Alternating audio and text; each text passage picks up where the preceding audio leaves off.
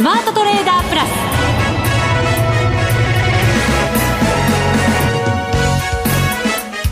全国のリスナーの皆さんこんにちは。内田まさです。この時間はザ・スマートトレーダープラスをお送りしていきます。この方にご登場いただきましょう。国際テクニカルアナリスト福永博之さんです。こんにちは。よろしくお願いします。よろしくお願いいたします、はいさてアメリカに降らされているマーケットでございますけれども、ねまあ、本当に、はい、大きな動きを受けて今日は大幅高とアメリカというかトランプ大統領ですよね。そこですよね。ね全てがね。うんいや本当にそうですよね。まああのツイッターの発言からあの何やらで一喜一憂させられ、はい、そしてあのトランプ大統領の側近といったらなんですけれどもそういった方が入れ替わり、はい、でなおかつあの、まあ、政府関係者がえー、発言の訂正に回るという。なんかねでもこの繰り返しっていうのは、ええ、逆に言うと今日のあの、まあ、昨日のニューヨークダウの、ね、上昇を見てもなんですけど皆さんだいぶ慣れてきた感があるのかなというどうなんですかね、はい、あの就任当初から、ええ、いろんな、まあ、ツイッターでのコメントとかねそういうのに暮らされてきましたけれど、はい、最近なんていうんですか？その、まあ、中国とか、え、あと、フェイスブックとか、はい、なんていうんですか？ピンポイントでなんか、まあ、中国はピンポイントっていうとななんですけどね 国ですから、はい、なんかこう激しくなってきたというかそういうのはどうなんでしょうね、はい、なんかそこに慣れ慣れてきたのかどうなのかちょっと私はまだよくわからないんですけど。いやあのこれはですねちょっとまあいろいろ多分ねお立場によって考え方違うと思うんですが、ええ、私はですねあのちょっと変わった見方をするとトランプ大統領すごいなと思うんですよ。それだけの影響力があるからってことではないですよね。いやいやそう そういうことではなくて、ええ、あの就任当初からのあのいろいろやってきた政策を見てみるとですよ。あの、結構ですね、あの、順序立ててというか、なんか周到に考えたかどうかわかりませんけど、結果だけ見ると、すごくちゃんと考えられた政策立ててきたなっていう気がするんですよね。それはどのあたりを？いや、あのー、最初にですね、あの、法人税の減税、あと、それから個人の減税とかを、まあ、あの、通したじゃないですか。はい。あの、それがあるからこそ、アメリカの景気況感は大丈夫だっていう話になっているので、これ貿易戦争に入ろうとしても要は耐えられるわけじゃないですかそこのために、ま、じゃないですけど、ええ、でも、まあ、しっかりした基盤を、はい、さらにこう高水準のものを作り上げてきたからこそ。そう。ですからあのメイクアメリカグレートアゲインというそのトランプ大統領が抱えて掲げてきた、はい、この、まあ、スローガンですよね。要はアメリカを強くするっていうためにあのー、まあ、これまでその前大統領の時には非常に穏健派でしたからあのいろんなことでですねあのアメリカがこう口を出すっていうよりは逆に言うとアメリカの弱体っていうふうに取られていた部分っていうのがあったわけですよね。ですからそれをあのしっかりと、まあえー、要は秩序の再構築というかアメリカ側から見たですよ、はい、それからあと世界のパワーバランスをもう一度あの構築するとか。アメリカにぐっと引き寄せる、そうですそうですそうです、ね、え。え、そういうのを考えるとですね意外とやっぱりこうまあ政策あるいは突然の発言で皆さん結構振り回されはするものの、向かってる方向は全然ぶれてないのでこれもう本当にあの成功したらですよトランプ大統領は結構やっぱアメリカ国民に見直されるんじゃないかなという気がしてしょうがないですね。ただ世界からはどうなんでしょうね。いやあの世界からも勝つっていうことはトランプ大統領の政策で勝つっていうことは、え世界からもやっぱり一目置かれるってことになるわけじゃないですか、まあ、世界の景気をさらに牽引してくれる立場である存在であるというならば。でなおかつパワーバランスでもアメリカが一歩こう上に出てくるということになればこれはやっぱり世界からやっぱり一目置かれることになるわけですよね。世界がまた、はい安全になってくれるならっていうのはありますけどね。ねえ、でも、まあ、米朝の首脳会談の話にしても多分前の大統領だったらそんな話っていうか最初から受け付けないでしょうからね。まあそうですね。まあこれもトランプさんだからこその。踏み込まないところにも踏み込んでいくっていう。そうそうそうそうそう。なので、まあちょっとですからこれ、あの、変わった考え方かもしれませんけど、私はね、意外とトランプ大統領のこの今までのこの就任からの流れっていうのは、はい、あの、考えてなくて、結果こうなってるんだとしてもですよ、流れとしてはアメリカにとっては、まあ、一時的には混乱をきたすものの、将来的にはいい流れになってるんじゃないかなっていう気がしますけどね。なるほど。はい、私なんかアメリカファーストからトランプファースト自分の中間選挙のこと考えちゃってるのかななんて思ってましたけど、視野が狭かったのかもしれないですね。それはわかりませんよ。本当にトランプさんの気持ちはね。はい。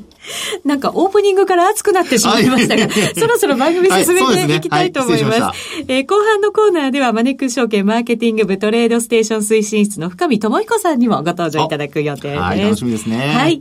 それでは番組進めていきましょう。この番組を盛り上げていただくのはリスナーの皆様です。プラスになるトレーダーになるために必要なテクニック、心構えなどを今日も身につけましょう。どうぞ最後まで番組にお付き合いください。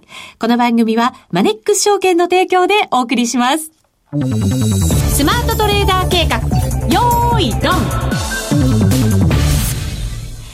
さあ、それでは引き続き熱くお送りしていきたいと思います。そうですね。今日は暑い日ですかね。はい、そうです。気候的にはちょっと寒いんですけどね。昨日よりは若干ね、はい、涼しめではございますが、すねはい、コーナーも熱くお送りしていきたいと思います。足元の為替、そして株式市場について分析いただきましょう。今日の日経平均株価325円87銭高21,645円42銭で終わりました。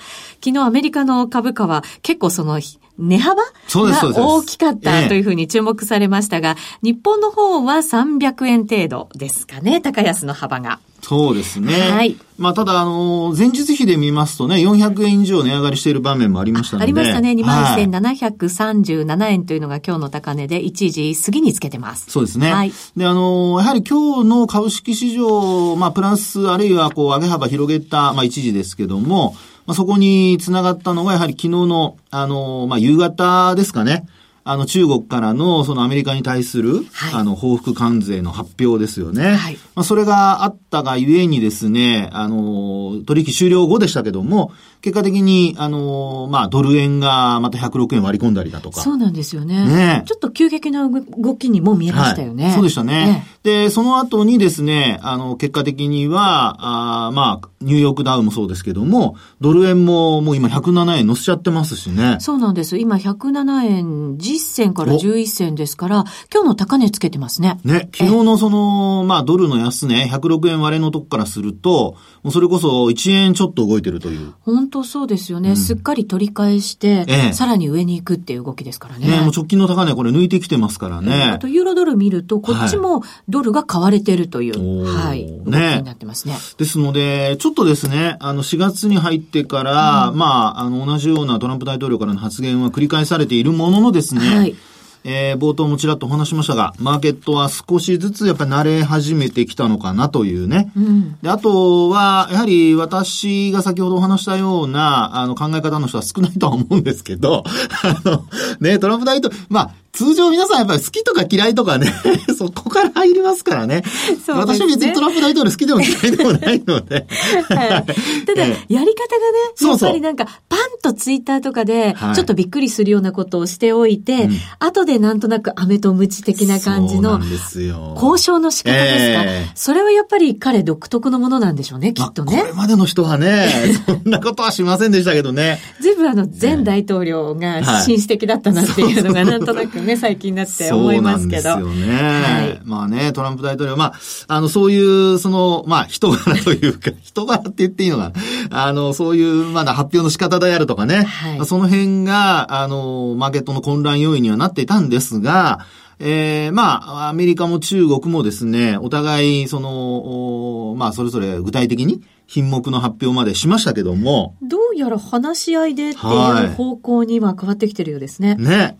ですから、これは逆に言うと、あの、ショートした人たちからすると、本当は物足りないと思ってるのかもしれませんよ。あとね、やっぱり振らされた感がありますよね。そう。買ってた方々もやっぱり気持ちもそうですけど。えー、なのでですね、あの、株価の戻りといい、あとドルのあの上昇といい、えー、まあ、この二つの流れというのが、まあ、ちょっとこれまでの動きとは変わってきているっていうところと、それからあと、その交渉まで聞き取りだとかいろんなことを、あの、まあ、アメリカ政府もやる予定ですので、まあ、そうなりますと猶予期間ありますよね。はい。ですから、猶予期間の間というのは、まあ、あの、ここからエスカレートするような話が出てこなければ、はい、まあ、基本的にはやっぱり巻き戻しの動きが、うん、あの、まあ、続くて、続くであろうというようなことがですね、えー、一応考えられますよね。そうですね。はい。ただまあ、こういうやりとりがある中で、ね、この、値動きの幅が大きいっていうのっていうのはやっぱり、これだけ株価が上がってきたからとか、はい、まあ緊張感がね、あるからとか、いろんな理由があるんだと思うんですけど、そうですね。本当に幅が大きいですよね。ね、本当そうですね。えー、ですから、あの、まあ、ドル円にしても、あるいはその、まあ株にしてもですね、逆のポジションを持っちゃったら、はい、ちょっとヒヤッとというよりも、もうすぐ買い戻さないと、損失が拡大してしまってですね、それこそ全然儲からないっていうね、はい、そういう、あの、今のマーケットの動きになっているっていうところだとは思いますよね。そうですね。このところなんとなく悪材料がどんどん出てきて、それがなんとなくマーケットをこう取り囲んでるようなイメージでしたけど、はい、手のひらを返すにガラッとこう変わったりするじゃないですか。うん、そうですね、はい、ただ外部環境的にはあまり何も変わってないんですよね。そうですね。ね、お互いにこう、そうそう、米中のところはね、はい、逆に言うとエスカレートしてる感がありますからね。本当はそうなんですよね。ええー、ですので、あのー、まあ、こういった動きは、いわゆるそのマーケットでよく言うその織り込み済みになりつつあるっていうところだと思いますので、はい、まあ、そこをですね、しっかりと考えていく必要があるのかなと。はい、ですので、あの、まあ、株にしても為替にしても、あの、今のこの流れがですね、あの、要は戻す、今が初めの段階なのか、うん、それともここでもう戻りがすぐに止まってしまうのか、まあ、ここの見極めがすごく重要ですよね。はい。えで、あの、株に関して言いますとですね、あの、今日の上昇で、なんと日経平均株価もトピックスもですね、あの、200日移動平均線から5日移動平均線から75日、あ、75日はまだですね、5日25、200日と、これもう、あの、3本の移動平均線を一気に上抜く結果になりました。本、当、そうですよね。向きもこれ変わってきてるんじゃないですか？短めのやつも随分。内田さん最近見る目がまた違ってきました。どんどんなんか内田さんもなんか進化してますね。徐々にテクニカルアナリストへと近づいてます怖いな、はい。そのうちなんか私のボロを見つけられそうで。ボロは出しませんよ。いやいや、そういうふうに指摘できるようになりたいと思ってますけどね。いや怖いですね。いや、いつも真面目にね、考えてますけどね。はい。はい、あの、今の内田さんの指摘のようにですね、ちょうどあの、向きということで言うと、はい、あの、25日移動平均線の向きがまだ下向きなんですけど、ちょこっとですもんね、でもこれね。そうですね。はい。ですから、この辺がですね、あの、上向きに変わるっていうことになってきますと、はい、これはあの、まあ、来週ひょっとすると2万2000円あたり。うんあの、まあ、日付で言うと3月13日ですかね。そうですね。そのあたりの高値ですよね。はい、21,968円というのがあるんですが、えー、まあ、そこを抜く可能性が出てきますよってことにはなりますよね。うん。はい。ちょっとなんかいい形そうなんです。はい。戻りを試すような形になってきてるということですよね。そうですね。まあ、ですので、あと、あの、例えば週足で見ても、52週移動平均線のところで、あの、今月に入ってから下げ止まってたりだとかですね、はい、今週もそうですし、あと月足で見ても、あの、まあ、月替わりということで、4月新年度入りどうかっていう、ちょっと、あの、スタートは不安な場面ありましたけども、結果的に見ると、12ヶ月移動平均線を上回って、えー、下髭陽線っていうところになってますから、まあ、これもですね、上昇トレンドを今のとこ続けていると。うんですので、まあ、もし持ってる人がいるんであれば、まあ、保有している株はこのままどこまで戻りが続くのかっていうのを、はい、やっぱりあの、まあ、密投どける。そうですね。はい。あの、なので、まあ、ホールドってことになるかと思いますよね。はい。あと、おしめを買う人どうしようかって迷っている人は、やっぱり今、さっきお話した3本の移動平均線、上回ったままの状態ですので、はい。まあ、上回ったままでおしめがあるようであれば、まあ、そのあたりを、まあ、拾って、えー、あとはまあ、利確をこまめにするとかですね。まあ、そういうのがおそらく、あの、戦略になるんではないかなと思いますね。そうですね。これから決算発表時期へとね、どんどん近づいてきますからね。はい、そうなんですね。そういう材料的なものもやっぱり、ちょっと気になるところではありますけど。そうです、そうです。為替も、107円台ちょっと上ぐらいのところで、まあ何回かこう抑えられてきてはいるんですけど、ええ、このまま抜けてくれれば、はい、もうちょっと上目指しそうな感じの形にはなってきてるんじゃないですか？いや、その通りですね。あの、まあ今のこの107円台を、まあ一晩、あの、ニューヨークが終わるところまで維持するようであれば、はい、まあこれまであの、夜間で押し返されたりだとか、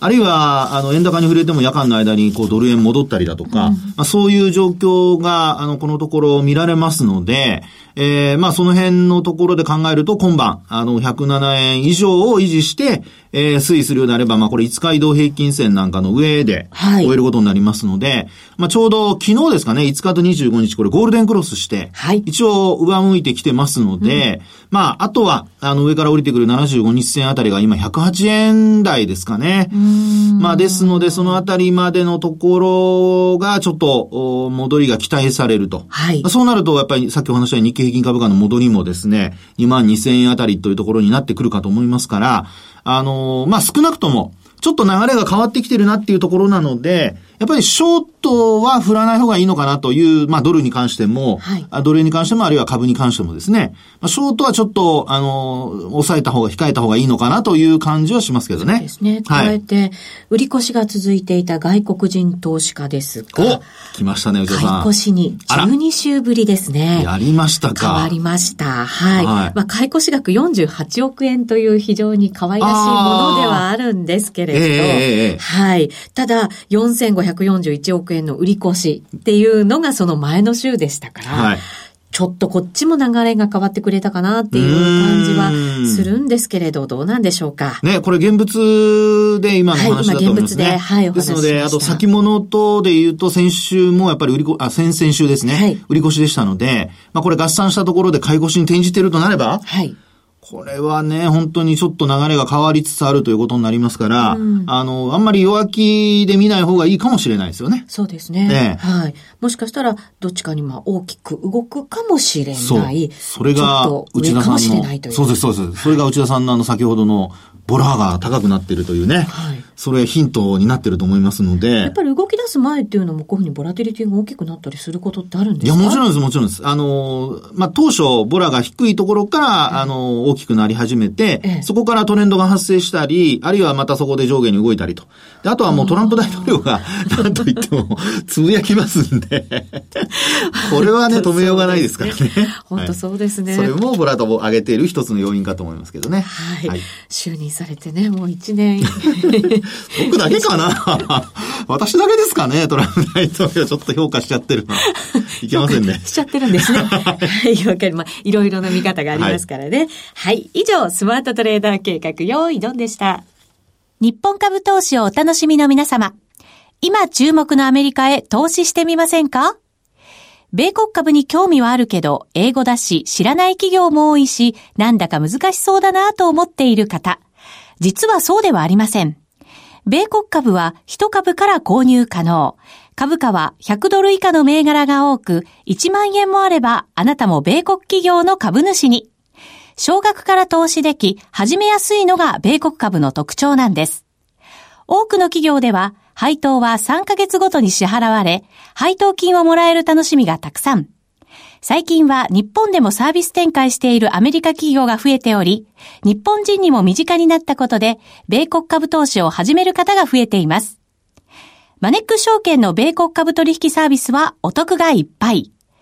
取引手数料は業界最安水準の税抜きで約定金額の0.45%、業界最安水準の1取引あたり最低5ドルから、特定口座にも対応しており、厳選徴収を選択すれば確定申告は不要。取扱銘柄数はオンライン業界最多の3000銘柄帳。さらにさらに、米国株を初めてお取引されるお客様は、最初の20日間限定で、取引手数料を最大3万円までキャッシュバック。米国株なら、マネックス証券。今すぐ、マネックス証券、米国株で検索。配当金は各企業の業績などにより金額などが変わることがあります。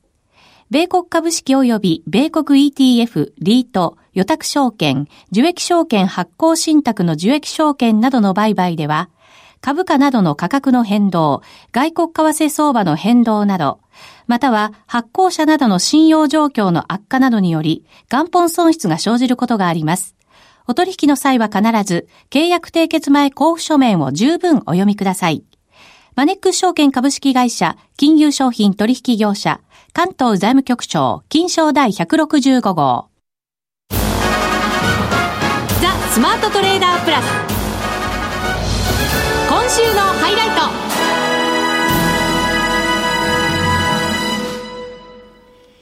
さあ、それでは今日のゲストにご登場いただきましょう。マネックス証券マーケティング部トレードステーション推進室深見智彦さんです。こんにちは。こんにちは。よろしくお願いいたします。よろしくお願いいたします。よろしくお願いします。最近話題が多いですね。そうですね。はい。ちょっといろいろお騒がせしているのかなという。えー、いい意味でね。いいそうですね。はい。また、あの、マーケットをいろいろね、変革してくれるんじゃないかというような、ね、そうなんですよ。話題がないとね、寂しいマーケットになっちゃうからね。そうですね。とは言いながらまだお答えできるわけがないと、はい、思いますので、深見さんといえば、前回来ていただいたのが去年の12月だったんですよね。12月、そうですね。そうでしたよね。その時に、キャンペーンをたくさん持ってきてくださって、そうそうキャンペーンの百貨店会をみたいな感じ、総合商社？みたいなね、そんな感じの会になりました。疑惑じゃなくてよかったんですけど、本当に。えー、もう。なりましたけど。なかなか今日は、えー、冴えてますね。さすが増してます大丈夫ですか、私。はい。なので、今回もちょっと期待しちゃうんですけど、深見さん。そうですね。はい。あの、今日もまあ、ちょっといろいろご紹介したいなって思うことがあるんですけども。はい。はい。お願いします。でもちょうど12月の話が出たので、まずその、えっと、その時にちょっとお話をしていた、その、ワークスペースコンテストっていう、はい。あの、トレードステーションではその画面設定をワークスペースって呼んでて、まあ、それをもうこう、あの、例えばメールとかでこう共有したりとか、あの、で、まあ、要は他の人が使ってるものを自分の設定で、自分のパソコンでそのままコピーできるっていうのが、まあ、一つ一つの、あの、特徴なんですけども、はい、そのワークスペースを、まあ、こう、募集してですね、で、まあ、あの、優秀なものには、まあ、あの、賞金をプレゼントしますっていうような、あの、ことを、まあ、キャンペーンというよりコンテストですね。はい。はい。それをやって、で、ちょうどその3月の11日に表彰式を行いまして、はい。で、まあ、その時にはその、まあ、今、あの、目の前にいらっしゃる内田さんに、あの、まあ、こう、トークショーのですね、はい、こう、あの、バッチリな司会をしていただいてっていう。そうなんです。はい、担当させていただいて。そうなんです。あのね、はい、すごい面白かったんですよ。はい。いろんなワークスペースがそこで発表されたんですね。うん、もちろんもう入賞された方々ばっかりなので、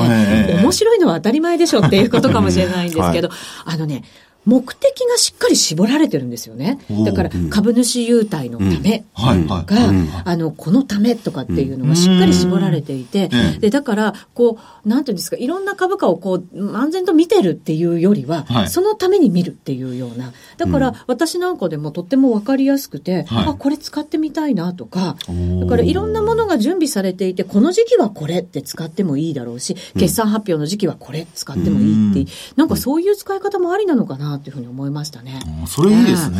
はい、そう思いました。はい、そうなんですね。まあ、なので、まあ、もちろんその機能がいろいろあるっていうのもあるんですけど、はい、その機能をどんなふうに活用するのかっていうのが、まあ、この一つ、このワークスペースコンテストで、本当にいろんな使い方があるんだなと、我々もびっくりするようなものが。やっぱりそうですよね。はい、いっぱいありまして。で、あの、今後ですね、その当社のウェブサイトなんかでも、まあ、これあの、公開して皆様にもお使いでき、あの、トレステユーザーの方ならもう誰でも使えるようにさせていただく予定なので、はい、まあ、こちらをぜひご期待いただきたいなと。はい。思っております。はい。ああいうのが自分でも作れたらいいなと思いましたけど、トレードステーションがあればきっとね、自分でも作ることができるんですもんね。そうなんですね。はい。ぜひ皆さんもチャレンジしてみてはいかがでしょうか。本当ですね。はい。そうです。なんかますます使う人増えそうですね、そうなるとね。本当そうですね。そういうまたワークスペースがそのままま使えて、またそこからちょっと自分らしさも加えながらいじれるっていうことになるんだとすれば、それまたいいかもしれないですね。はい。そうだと思います。本当にあの、なんていうんですかね、こう使う人によっても全く使い方がこう変わってくる。ツールだなっていう。まあちょっと改めて我々もちょっと奥の深さを改めてこう再認識できたというかですね。はい。はい、発表会の時にですね、一、うんはい、人1分ぐらいでそのワークスペースを説明しなきゃいけないって言われたんですけど、皆さんね、思い入れがあって作ってるじゃないですか。はい、だからね、一人10分ぐらいになるわけですよ。うわ !1 分が10倍。そう。でもね、それでも面白かった。あうん。思い入れがあってよかったですね。はい。はい。そうなんです。はい。ありがとうございます。ありがとうございます。報告でございます。私が熱くなっちゃう。そうそう。内田さんにも、あの、言っていただきたいことすべて今言っていただけたので、逆に言い過ぎちゃったいえいえいえ、とんでもない。ありがとうございます。はい。ぜひぜひ皆さんも、あの、これからも注目いただきたいなと思います。はい。そうですね。今日、キャンペーンを持ってきてくれてます、はい、ごめんなさい。ちょっと、すみません。おねだりしたいやいやいや、そんなことないですけど。も、あの、はい、もちろん今もやっておりまして、はい、で、まあちょっと次はじゃあ今、開催中のキャンペーンのお話なんですけども、はい、あの、まあトレステステップアップキャンペーンと申しましてですね。ステップアップキャンペーン。はい、まあちょうどですね、まああの、年度も変わって新年度入りしたということで、はい、あの、まあ、これからこう、今トレステを利用いただいている方にですね、まあ、もっとこう、取引をしやすくしていただきたいっていう、まあ、趣旨なんですけども、まあ、要は、キャンペーン期間が、これが、えっと、今もうやってまして、4月の18日水曜日までなんですけども、はい、その、えっと、3月の29からか、と、えっ、と、4月18日までの期間で、その、現物と信用を合わせた約定金額の合計が、まあ、一定金額以上だと、えー、手数料が無料になりますと。うん、で、えっ、と、まあ、もうちょっと具体的に申しますと、まずあの、500万円以上、期間中に約定金額がありますと、えー、手数料が1週間、4月の20日から4月の26日まで無料になります。無料になる。はい、はい。そうですね。で、あの、あとはこう、もう二つクラスがある、段階があるんですけども、えっ、と、次2000万円以上ですと、今度は2週間。えー、うん、4月の20日から5月の7日まで。はい。で、続いてあの最後に5000万円以上ですと、えー、これは1ヶ月無料。えー、これが4月の20日から5月の18日までということで、まあ、あの取引、まあ、今例えばしているところから、まあ、ちょっと例えばステップアップ、まあ、あの取引の量をこう増やすと、まあ、それだけこう無料の期間が長くなると。はい。はい。そういうキャンペーンになっております。すごいですね。うん、ねこの期間は無料になってしまうという手数料がね。ねまあ、どのその金額、約定金額でも、スタートは4月の20日で同じですけど、うん、その後の期間が徐々に伸びていくというね、はい、これは嬉しいですね。そうですね。このキャンペーン4月18日水曜日までということになってますので、ご自身の金額チェックしていただいて、もうちょっとという方は、もうちょっと頑張っていただくというのもいいのかもしれません。その後お得が待ってますからね。そうですね。はい。またマーケットも今動いてますから、はい、チャンスもまた手にできるということになりますのでね。その通りですね。はい、はい、ぜひぜひゲットしてみてください。で、また、銘柄機能、アプリ機能ですか？が追加になったという話も聞きましたけど。そうですね。あ、ごめんなさい。これはこれ、ちょっとこれからの話これからの話、はい。あの、トレードステーションあの、まあ、もちろんその銘柄コードで銘柄を探すっていうのは、まあ、もともとできるんですけど、はい、あの、まあ、やっぱりですね、こう、なんかこう、キーワードだとか、まあ、例えばまあ、テーマ株だったら、まあ、なんかのテーマのキーワード、うん、まあ、セキュリティ、サイバーセキュリティとか、まあ、いろいろあると思うんですけども、はい、そういうもので、まあ、こう、銘柄を検索できるようにすると、えー、っていうアプリをあの、ちょっとこう、もう少ししたらちょっと公開をしようかなそうなんですね。はい。これ便利ですよね。うん、もしアメリカで、これ関連の銘柄が動いたよってなったら、翌日の日本だって、絶対それが波及するじゃないですか。それがパン調べられて、パントレードできたら、そうです、ね、早いですよね。はい。そうですね。だからまあ、キーワードを出して、キーワードで検索して出てきた銘柄クリックすると、例えばすぐそのチャートがとか、その板が出てくるとか、はい、そういうことがまあ簡単にできると。そういうものになります。まもなく公開というふうに思っといていいですか？はい、そうですね。はい。はい、で、またあの、ウェブサイトでこう、はい、提供させていただくっていう形になると思うので。はい、わ、かりました。楽しみですね。期待しております。はい。いろんな機能が追加されるのもトレードステーションの魅力の一つかななんていうふうにも、ね、はい、思ったりしますけど。指数とか米株なんかでも検索できるんですね。これ、そうですね。じゃなくて。はい。なので、あの、見られる、えっ、と、ものについては、その、まあ、要は日本株だけじゃなくても、あの、検索すれば出てくるようになってますので、はい。だからこそ好評いただいているこのトレードステーションですけど、間、もなくなんか口座数が大台突破するとかしないとか、なんかそんなね、噂もちょっと入ってきてますのでね。はい。そうちらも楽しみでございますね。もしかしたらまたプレゼントキャンペーンなんかをね、やってくれるんじゃないかなって私思ってますので。なんか、ご祝儀袋とか出るのかしら？多分その時はこのとスマトレにもまた深見さんが来てくださるんじゃないかなと思っておりますので、次回の出演楽しみにしております。ありがとうございます。はい。楽しみにしててください。はい。マネックス証券マーテマーケティング部トレードステーション推進室深見智彦さんにお越しいただきました。ありがとうございました。ありがとうございました。さてそろそろお別れのお時間です。ここまでのお相手は福永博之と内田まさでお送りしました。それでは皆さんまた来週。この番組はマネックス証券の提供でお送りしました